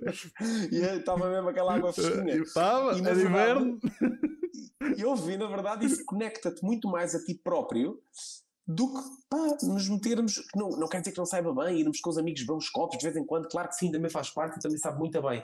Mas eu digo-te, eu se puder escolher, por exemplo, com o Gabriel, com o meu filho, prefiro imensuravelmente mais vezes meter-me no meio do campo com ele a fazer caminhadas do que ir para um centro comercial. Sinto que isso me aproxima mais de mim próprio. Mas não julgo quem, se, quem vai aos centros comerciais, está tudo bem, há pessoas que se podem ser, sentir muito bem ali, rodeadas de pessoas e naquele contexto. Agora, cada um tem é que saber aquilo que lhe faz bem, aquilo que lhe faz feliz. E este é um processo está no processo de cada um. E cada pessoa tem. Eu sinto que é importante que o faça uh, ao seu ritmo e à sua maneira, mas uh, não parar de crescer e não parar de evoluir. Porque é isso que te vai fazendo crescer. Uh, de forma ligada a, a, a, ir suprindo cada vez melhor as, as, necessidades que o teu ser tem. E as minhas necessidades são isto tudo. São estar rodeado de pessoas, são sentir a minha sensação de missão a fazer o que estou a fazer no meu trabalho. Quem fala muito disso são os japoneses, por exemplo, e isso yeah. já deves ter ouvido falar do Ikigai. Sim. Yeah, e o Ikigai tem um livro até. E o Ikigai é isto: é o conceito de missão. Qual é a missão de cada um de nós na vida? O que é que nós estamos aqui a fazer? E quando encontramos isto, o nosso grupo, a nossa missão, e que de repente vamos incorporando coisas boas para a nossa vida e comer melhor e fazer uma atividade física, de repente tu começas a entrar nisto e isto é uma bola de neve positiva. E, e, e o que é difícil muitas vezes é começá-la, porque depois de começares, vais ver que a saúde não é, não é mais só do que uma expressão disto. Deste, deste, de, destas mudanças que vamos e, desta, e deste crescimento que nós vamos fazendo. Olha, e o último tópico aqui, pois a gente desenvolve mais um pouquinho outras coisas, mas era, eu gostava de saber, uh, nós passamos por uma pandemia, né? hum. e eu, eu gostava de saber como é que a saúde integrativa se posicionou ou, ou viu esta pandemia. Estamos a falar de uma coisa que é integrada, né? Lá está. Claro, e, é, epá, eu queria saber, é acho que é interessante, acho que era interessante ver, ver isso desse ponto de vista. Meu, quando chega o, o Covid, é óbvio, quer dizer, ninguém sabia muito bem com o que é que estava a lidar, não é? Mas uh, olhar para isto, mas o que é isto? bicho é este? Quais são as consequências disto? Agora é muito mais fácil de falar, de repente já estamos praticamente com três anos desta conversa e a verdade é esta. Há coisas básicas que, que, que são comuns a todas as pandemias. O que é que é um vírus? O vírus, tal como eu e como tu, é um. Bom, o vírus não é um ser vivo, mas é, é uma coisita cujo único objetivo é sobreviver. Qual é o problema? É que o vírus, para sobreviver, precisa de nós. O vírus precisa de um, de um hospedeiro. Seja uma bactéria ou seja uma célula das nossas, os vírus só vivem dentro de, de células ou de bactérias, precisam de alguém para sobreviver. Tu morreres não é bom para o vírus. Se tu apanhas Covid e o vírus te mata, hum, ele também morre. Então é não fixe para, para, para, para o Covid. Mau negócio, mau negócio.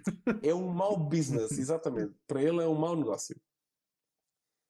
A tendência natural de qualquer pandemia é chega agressiva e vai apaziguando até conseguir criar um meio termo de ter agressividade suficiente para ser transmissível, ou seja, haver uma multiplicação viral suficiente para continuar a sair pelas gotículas e se transmitir, mas ser suave o suficiente para não te matar, porque o que ele quer é proliferar. Que é o que está a acontecer agora. Agora, quando tu me perguntas em relação ao Covid, começo-te a responder pelo fim. Hum. Neste momento, eu acho que já estamos a cair um bocadinho no exagero. Pá, e corro riscos de estar a dar esta opinião, ainda mais assim, porque está a ficar disponível, mas é o que é, a minha opinião. Eu, por exemplo, eu acho que, pá, que a história das máscaras temos que começar mesmo, mesmo, mesmo a fazer um desmame disto. Eu falo por mim porque eu trabalho num espaço de saúde e sou obrigado a estar de máscara todos os dias.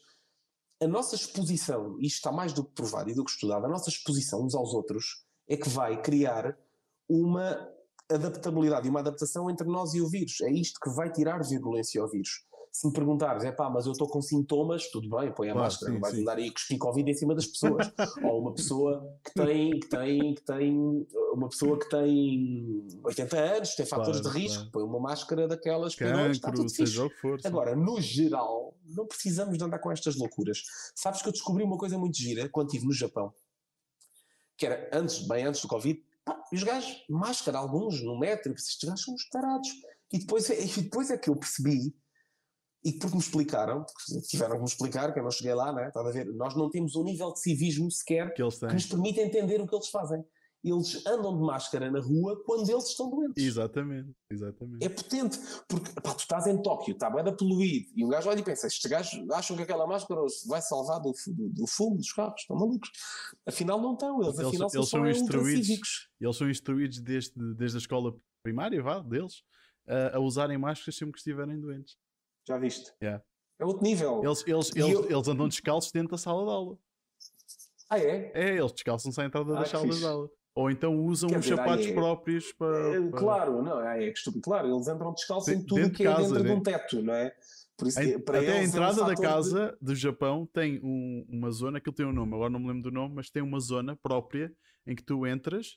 A, a ideia é ter sempre ali um, um espaço onde podes meter os sapatos entras, ali aquela zona é o único sítio onde tu podes andar uh, calçado em casa, descalças-te e tiras. Se entraste descalço na, em casa, é uma falta de respeito. Claro. Estás a ver? Tipo, é, é, é, completamente diferente a maneira deles pensarem, a nossa Ouve, maneira de pensar. E tu sabes o quão eu me identifico com isso? Muito meu, eu identifico muito. Eu, eu percebi quando lá estive que para eles só a ideia de entrar em casa calçado é nojenta. Eles veem aquilo de uma forma mesmo, mas como? Com os sapatos que andam a pisar a rua, a caca do cão, depois andas na tua casa com aquilo. Yeah. E tem lógica. Eu também, eu, eu em, em minha casa eu também não ando, não, não ando calçado, ponho os sapatos à porta. E, mas identifico-me com isso, acho que, acho que tem lógica, sinceramente. Não, mas é, é, é que hum. imagina, tu és capaz, tu, tu, tu andas, eu também não ando, mas imagina, tu vais calças, está à entrada de casa e pensas, porra, esqueci-me do telefone no quarto, tu não, não te vais descalçar. Eles descalçam-se, eles descalçam-se. Eles descalçam-se e buscar o telefone. Mas vou-te dizer como é que vou. Vou em bicos de pés, a correr, de assim, a correr como se, como se isso minimizasse a contaminação. Yeah. Mas vou, mas sim, não, não descalço-me. Esqueci-me de qualquer coisa, vou buscar no instante e volto, claro. A cena é que mas, eles descalçam eles levam mesmo. isso ao extremo. Eles, eles levam isso ao extremo. Mas eu, eu entendo, sabes? Eles veem a casa como um templo. E a casa é o templo, não pode ser contaminada com a sujidade da rua. Está certo, eu acredito totalmente, nisso também. Totalmente. Acredito nisso. Mas estava-te a falar dos japoneses, nesta questão, só para fechar a história do Covid. Sem querer aprofundar esta história das máscaras, a questão é: o Covid é um vírus que não é ultramortífero. É um vírus que tem a sua virulência e que tem as suas características, mas que é um vírus direcionado a faixas específicas da nossa população. A quem? A pessoas que já estão, de certa forma, de certa forma não, de todas as formas, debilitadas em termos imunitários. Ou seja, pessoas que são doentes de risco, que têm diabetes, que têm hipertensão, que têm obesidade, que têm outro tipo de patologias, que têm cancro, que têm, que têm sei lá, problemas uh, cardiorrespiratórios. E o que acontece nessas pessoas é que a capacidade imunitária delas, não estando uh, no seu melhor, não as consegue proteger daquele agente agressor, daquele agente patogénico naquelas circunstâncias. Então, aqui a questão e a chave da questão em relação ao Covid ou a qualquer outra pandemia que venha é: nós, como temos uma população cada vez mais doente, e isto falou-se e tem-se falado muito. Isto não é a visão da, da, da, da a perspectiva da, integrativa, porque aqui nós falamos de integrativa, eu falo de saúde integrativa, mas isto é uma conexão de muitas áreas, da medicina integrativa, ou que chamam de medicina funcional, da psiconeuroimunologia. Bom, a forma como estas áreas todas em bolo veem esta questão do Covid, eu acho que é, é bastante lógica para toda a gente, que é, se nós temos uma população que está cada vez mais doente, nós temos uma população que está cada vez mais predisposta a sofrer de pandemias, ou, ou, ou pelo menos que quando estas pandemias acontecem, nós tenhamos uma população suscetível a que a coisa seja muito mais séria e muito mais grave. E por isso é que o trabalho tem que ser feito da raiz. E, e isto tem que ser feito. Epá, tem que se mudar mindset. E, e, isto devia vir a partir de cima, de leis que, que, que nos ajudem a trabalhar as crianças desde a raiz nos conceitos básicos de nutrição, de necessidade de atividade física, de empatia e de amor para com os outros para podermos levar vidas mais tranquilas, de desconectar os putos das porcarias dos tablets e dos, e dos telemóveis e ligar os putos às árvores e aos animais e a correr no campo. E se nós criarmos uma população de raiz que esteja muito mais ligada a estes conceitos básicos de saúde, tu podes acreditar que um bicho como o Covid vem e bate em ricochete e a prova disso, e podíamos estar a falar disto numa perspectiva utópica, mas não estamos. Porque quando nós olhamos para a forma como o Covid afetou determinadas populações no planeta, é drasticamente diferente a forma como, se, como foram afetadas a malta daquela zona toda, do, do, do, daquelas ilhas todas do Pacífico, das Papuas Novas Guinés e não sei o quê, da forma como os africanos foram afetados, os japoneses que foram muito rígidos, como eles gostam de ser, agora com esta história da, da, da, dos isolamentos e não sei o quê, mas peguem, vão ao Google e vejam quantos japoneses morreram. Eles são 120 milhões, adiante já esta informação, e vejam quantos japoneses é que morreram. E pá, isto tem que nos dizer alguma coisa, Diogo. Nós temos que aprender com esta porcaria. Onde, onde morremos pá, à bruta foi na Europa e foi nos Estados Unidos. Exato. Aqui é que se morreu à bruta. E é triste, mas é verdade. Pega, por exemplo, na Finlândia. Vão ver os números dos finlandeses. Os finlandeses são 5 milhões. Eu a única coisa que vi na altura do Covid era ter uma perspectiva da epidemiologia. Tentei não me deixar contaminar por muitas notícias, porque cada um dizia a sua coisa. Então o que eu ia ver era a epidemiologia, que é quantos morrem, quanto é que é, eh, e qual é a população e quantos infectados. E tu tinhas, por exemplo, na Finlândia e no Japão, níveis de infectados proporcionalmente igual a cá, ou seja, o vírus espalhava-se da mesma maneira, populações, umas maiores, outras mais pequenas, mas proporcionalmente números de mortes drasticamente inferiores. Porquê? Há de sair muita informação em relação a isto, é multifatorial, mas tem a ver com o estilo de vida. E por isso eu espero mesmo, espero mesmo que o Covid nos ensine alguma coisa neste campo. Mas estou cada vez mais desiludido porque parece que as pessoas ficaram com a sensação que isto só se trava com vacinas e não estou aqui a dizer que as vacinas são boas ou más, a discussão não é essa. A questão é que o estilo de vida também é um é complemento, vacina. mas não é uma solução. A, a, grande vacina é a forma como nós vivemos. Muito bem dito e muito bem dizido. Não, mas eu concordo plenamente. Uh, também não vou abrir muito o jogo porque depois o YouTube é capaz de mandar aqui uma cacetada, mas, mas, uh, mas concordo plenamente, plenamente com isso. Eu acho que nós cada vez vivemos pior e, e acho que não há uma solução à vista e, e, ninguém quer saber muito a solução, porque a ideia estás também não, está em, não passa pela solução, passa por, pela não solução, ao manter, manter as coisas como estão. Portanto, mas isto até pode ser tema para outro, para outro podcast. Um, antes, antes de fazer a última questão que eu tenho para ti, uh, eu queria dizer ao pessoal Força. para deixarem um gosto, para subscreverem o canal, uh, convidarem mais gente para, para viver o podcast, para, mais gente para, para ver o canal. Eu agradeço-vos imenso. Cá embaixo na, na descrição está uh, o Spotify, também podem seguir, seguir uh, o podcast pelo Spotify. Uh, e pronto, para já era isso. A minha última pergunta para ti, deixa-me só aqui abrir o roteiro, é: estávamos a falar da, da, da, medicina, da medicina integrativa, no fundo, assim, compactando muito, muito, muito, muito. Seria a prevenção da doença. Uhum. Ser, ser mais preventivo na, na, na doença. Sendo que a nossa saúde atualmente uh, trabalha sobre, em cima de fármacos e na venda de fármacos e, e no hum. facto das pessoas estarem doentes, no fundo é isso. Uh, achas que a medicina integrativa alguma vez vai ter um espaço muito grande? Ou, ou vá, ou, ou, de outra maneira, vou pôr isto de outra maneira. Porquê é que a medicina integrativa ainda não é uh, a medicina tradicional, entre aspas? Ou não, ou, não tá, ou não está já. Tu és malandro, tu és malandro, tu queres-me fazer perguntas daquelas perguntas malandras, mas, mas, mas...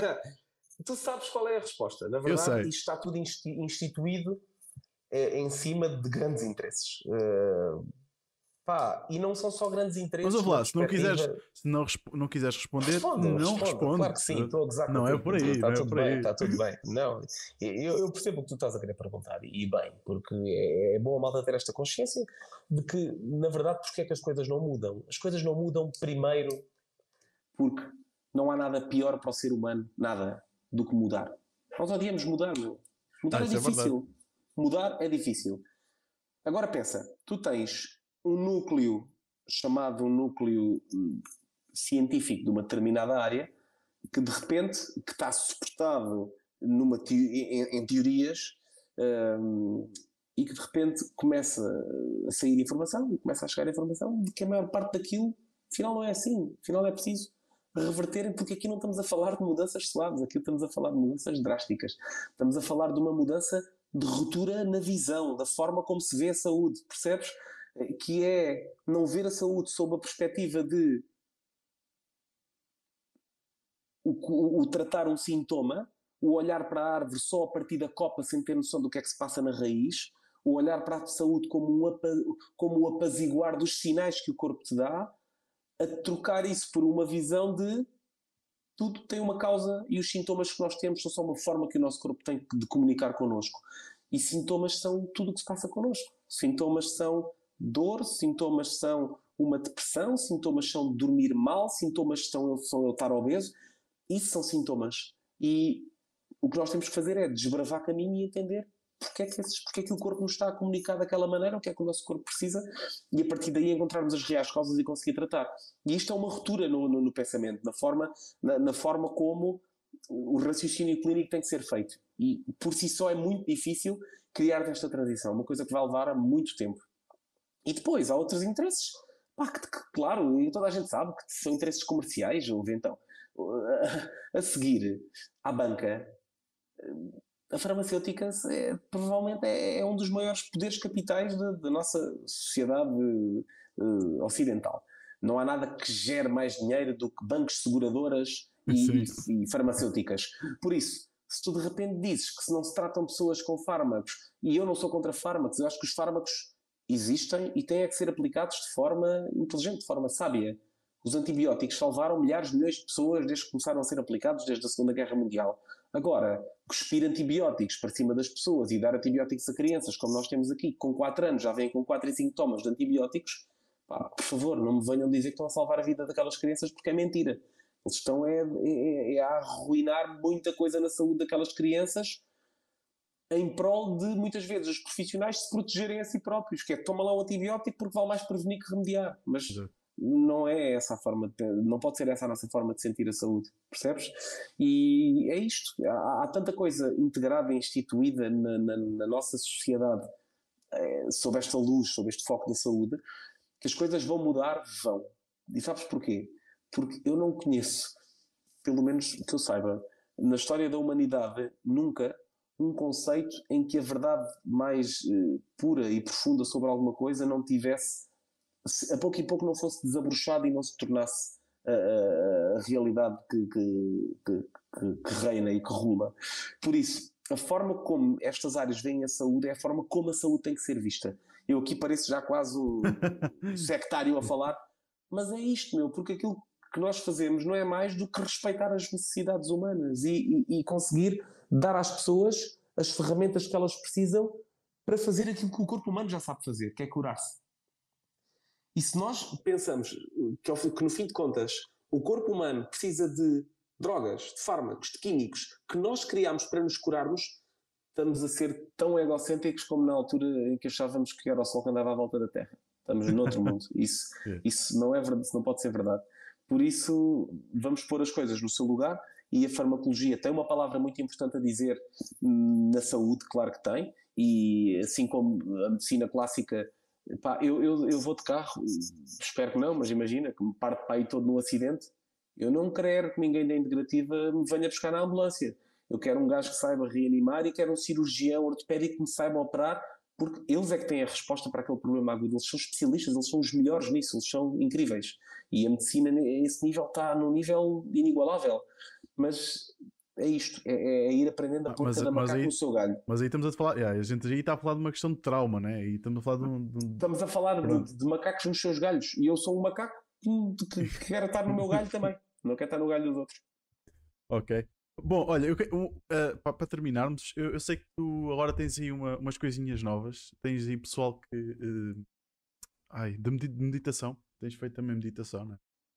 Uh, e, e, vocês têm, têm aulas agora aí com, com alguém uh, que está a dar temos, aulas? Temos, temos um, professor fantástico que é o Ricardo Viegas, pá, que não é, sinceramente, não é, não é por ser nosso professor e por ser meu amigo que eu, tô, que, eu, que eu vou dizer isto, mas ele é, sem dúvida, de yoga. É provavelmente um dos tipos que mais sabe de yoga no Algarve. Ele é brutal. Ele, ele estudou na Índia, ele, bom, ele fala sânscrito, o homem é assim uma bomba. E ele já é meu, meu mestre de yoga há muitos anos, há cerca de cinco. E entretanto convidámo-lo e ele está aqui a dar umas aulas connosco na, na, na, na, clínica e de yoga e de meditação. Ou seja, à terça-feira começa no, na meditação e progride para os asanas, para a parte do yoga, e à quinta-feira é só yoga mais, mais avançado, para quem já tem alguma experiência, mas uh, tem sido fixe e tem sido, temos tido uma aceitação muito boa. Tem, uh, porque é isto, percebes? Isto não vai dar o mesmo. Se tu me perguntares o que é que pode criar um fator de mudança neste, neste contexto da saúde que nós vivemos hoje, são as pessoas. É quem procura, é, quem, é, é, o, é o utilizador, numa, numa palavra mais tua, mais programador. É, é, é, é, o, é o paciente. Se as pessoas começarem a procurar estas ferramentas, estas ferramentas crescem com mais facilidade. Se as pessoas, em vez de procurarem um ansiolítico, procurarem umas aulas de yoga, um professor de yoga que as, que as ajude em processos de meditação, a ansiedade fica garantidamente muito mais controlada através da meditação do que através do ansiolítico. Então, a responsabilidade aqui está no, está no utilizador, está em quem procura também. Fantástico. Portanto, vais meter uma cunha, né, para ele vir ao podcast. O Ricardo, ah, eu acho que ele viria com todo o gosto. Então pronto, já tenho, já tenho cunha, cunha feita. Pronto. Bom, olha, e também é verdade, é, temos que falar sobre aquela questão do, de passar o dia enfiados dentro de água fria, não é? Também tínhamos Exato. falado nisso. Isso, tu, tu ainda não experimentaste? Não, mas tínhamos falado que tu ias organizar um, uma coisa. Uh, aliás, vocês iam passar a ter uh, também algo Sim, mais. Sim, nós, nós na clínica nova que vamos construir vamos ter um espaço dedicado a estas questões da termoterapia. Vamos ter sauna, em princípio uma sauna de infravermelhos, e, e íamos ter um espaço, e iremos ter um espaço dedicado à parte da CRIO e, do, e ao método IMOF, onde eu tenho formação também. Mas uh, não está assim para tão breve. Por isso, quando tu cá vieres, nós arranjamos forma de te pôr a chiar no gelo, sem precisar de ser no espaço. Não, não te preocupes, não te preocupes. Mas também aconselho a ti, a quem esteja a ouvir, se puder fazer o método IMOF, há, há facilitadores acreditados em Portugal. Um deles eu, eu, eu conheço muito bem que se chama Ricardo Pinhão e ele dá formação em vários sítios no país. Pá, aquilo é um dia, é espetacular. Eles fazem a introdução mais teórica, introduzem-te à parte mais importante do método IMOF, que não é o frio, são as respirações, yeah, são as técnicas respiratórias. É incrível. E depois, frio. Epá, é transformador, Diogo. Eu, eu, fiz, o, eu fiz o método IMOF mesmo com o, com o WIM, com, com o holandês, ah, olha, foi antes do Covid, porque deve ter sido em 2019. Uh, fui a Barcelona fazer um método com ele. E desde aí comecei, já, comecei um bocadinho antes, comecei-me a preparar antes, comecei a tomar banho de água fria. Eu hoje Jesus. só tomo banho de água fria, frio ou, e, e, e, verão ou inverno. Se queres que diga, tomo banho de água quente, até fico. Hum, até, até, eu acho que até que me dá ali um, uma, um bocado de uma taquicardia. Mas, mas é o contrário, é, né? Eu sou tomar yeah, banho de água yeah, fria, dá-me a minha taquicardia. Yeah, yeah, mas, mas houve, mas a cena é a, a termorregulação, a capacidade que o teu corpo tem de se regular, depende muito do teu nível e da tua qualidade de saúde também. E eu, pá, não era muito friorento, mas era dos gajos que não saía sem casaco no inverno e à noite mantões. No... Esquece que passei a termorregular de uma forma incrível. E aqui no Algarve, t-shirt no, no, no, no, inverno. no inverno inteiro. Agora viraste é, inglês. É Agora viraste, vai viraste Quase. Camon. Mas a, mas, a, mas a parte interessante disso é que não é só por esse comodismo não usar casaco, é porque isso é um preditor de saúde espetacular. Por isso, quem tiver essa oportunidade de experimentar este método, ou que a tomar não seja, de começar a tomar uns duches frios e de se expor um bocadinho à temperatura de extremo, que é ir fazendo uns frios ou ir fazendo umas saunas de vez em quando, é brutal, está muito estudado e funciona super bem. Olha, e o que eu aconselho também a todos é que sigam a Sun no Instagram. É Sun Integrativa, né? É, Sun é, Integrativa, Sun Integrativa no Instagram. Eles colocam lá conteúdos também sobre várias coisas também de saúde. Passem lá, sigam, sigam a Sun e quando forem ao Algarve, passem na, na Sun para, para ser avaliados ou qualquer coisa que precisem. Uh, não seja para dizer um olá. Não que seja para dizer um olá. Ei, olha, vi-te no, vi no podcast. Exato. Mas olha, eu queria deixar só aqui um grande obrigado a toda a gente que esteve connosco. Uh, eu acho que este, apesar de, de, de se calhar para algumas pessoas ser um número pequeno, hoje tivemos 48 pessoas que nos viram uh, no todo. Portanto, para mim, para mim foi o, o, um, um grande número, porque primeira vez que estivemos no, no YouTube, para mim foi, é um grande número. Neste momento estamos com 11 pessoas em simultâneo. Quero agradecer a toda a gente que, que esteve por aqui uh, e que, que deu um apoio. Que no fundo é isso. Uh, muito obrigado a todos. E Tiago, queres acrescentar alguma coisa ao nosso podcast? Pá, olha, não, uh, da minha parte acho que já, já acrescentei até, até mais que devia. o, que eu quero, o que eu quero fazer é desejar-te super boa sorte com este, com este projeto do podcast, que, que na verdade é muito louvável. Tu estás a aplicar aqui o teu tempo, a tua energia, a tua sabedoria, a trazer aqui temas que são, que são muito diferentes e isso é muito fixe porque acaba por tu acabas por ter um público que é muito diverso e como vais trazendo temas diferentes vais gerando interesses diferentes nas pessoas que te vão ouvindo. Eu acho que isso é, que é, é mágico, é fantástico. Eu estou habituado a fazer lives e a fazer estas comunicações mas muito para um tipo de pessoas que já nos segue e que já está habituado a este tipo de, de ah, temas sim, e de conceitos vocês também fazem lives no, no Instagram, é verdade pessoal? Fazemos um, um sim, por sim. mês mais ou menos. Sim, sim, e, mas, mas no, no teu caso é giro porque como tu vais tocando em temas tão distintos pá, vais criando aqui uma riqueza de conteúdos uh, brutal. Epá, eu dou-te os parabéns, eu. Tu és uma máquina, já sabes que és. E quando vies cá abaixo, já sabes, um passeizinho ali na, no na campo, ribeira, na ribeira. pés na ribeira, e se não houver outras hipóteses, é todos, pescoço para baixo na ribeira a fazer um friozinho. Mas o frio aqui, tu sabes que é uma brincadeira. No Algarve, ah, sim, não, existe, aí, aí não há frio. No Algarve só existe frio nos congeladores. Olha, uh, vais voltar, certamente vais voltar. Tu eras para ter vindo na primeira temporada, andámos sempre desencontrados. Pois foi, foi difícil coordenarmos, yeah, mas. Yeah. Grande, grande, arranque, grande arranque de, segunda temporada com, contigo, foi, foi fantástico. Obrigado por teres aceito o, o convite. Eu é que te agradeço. Uh, certamente tem, vamos ter muitos, muitos outros conteúdos para, para explorar. Tu também és uma máquina de conteúdo, portanto, é, vai, ser, vai, ser, vai ser certamente fácil de encontrar mais, mais conteúdo para te trazer aqui. Uh, epá, e agradecer a toda a gente. Agradecer a toda a gente. uh, e, e, esperar pelo próximo. Vai ser na próxima terça-feira com o Rui Fernandes, uh, instrutor de Zumba, personal trainer. Vamos também falar com ele sobre, sobre o fitness, sobre muitas outras coisas também. E, epá, pronto. Calha-me a mim Belo então. Tema. Hã?